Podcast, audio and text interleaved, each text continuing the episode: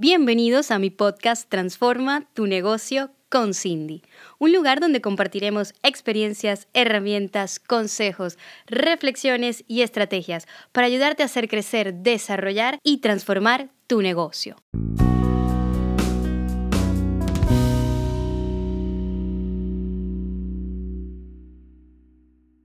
Bienvenidos a este nuevo episodio del reto Transforma tu negocio hoy te quiero hablar de cómo mantener el enfoque.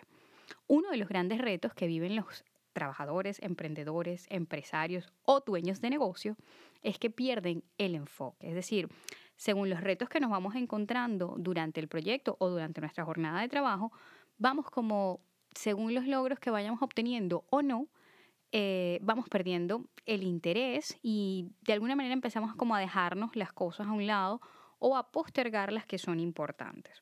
Entonces, yo creo que una, una de las grandes, digamos, uno de los grandes retos es mantener ese alto nivel de motivación, pero de eso te quiero hablar al final.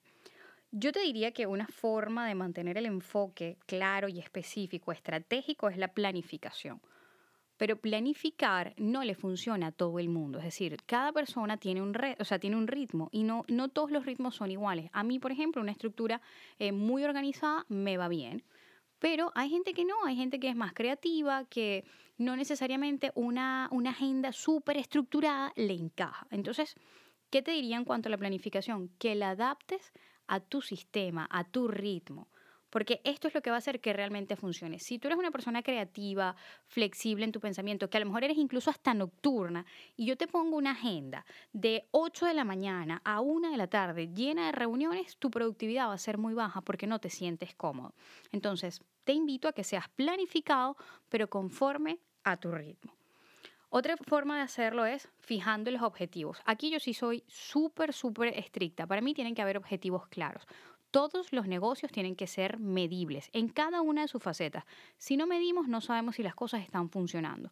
Y una forma de medir es establecer objetivos. Es decir, yo en los próximos 30 días tengo que lograr A, porque si no logro A, pues bueno, tengo que crear A.1 para hacer que funcione. Pero si no lo intento y no lo mido, no sé si ni siquiera si A es posible. Entonces tenemos que fijar objetivos.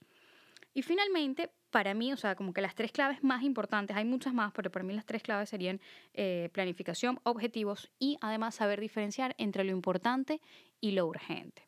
Lo urgente no necesariamente tiene que resolverse ya, porque lo que es urgente para tu cliente no necesariamente lo es para ti. ¿Vale? Entonces, lo importante, lo relevante, lo que trasciende, sí. Entonces, tú tienes que saber diferenciar qué es importante y qué es urgente para dentro de tu planificación, dentro de tus objetivos, poder introducir estos elementos. Ya para cerrar, sé que uno de los mayores retos, como te decía al principio, es el elemento emocional. ¿Qué pasa? Cuando no logramos las cosas, nos vamos a nuestra zona de confort y nos ponemos a hacer cosas que no necesariamente eh, son las que necesita el negocio, pero son donde nos sentimos bien. Y eso es lo que hace que perdamos el enfoque y estemos como, como en el aire, ¿no? Como pensando en cosas que no necesariamente son son importantes. Entonces, ¿cuál es el ejercicio aquí? Disciplina. Disciplina. Cuando la motivación se nos va, siempre tenemos que recurrir, recurrir a la disciplina. Si nos mantenemos disciplinados en nuestros objetivos, en nuestras metas y en nuestra planificación, podremos lograr todo, todo aquello que nos propongamos. Te invito a que apliques todas estas herramientas que te he dado hoy y que transformes tu negocio, que mantengas el enfoque y que logres todo eso que deseas.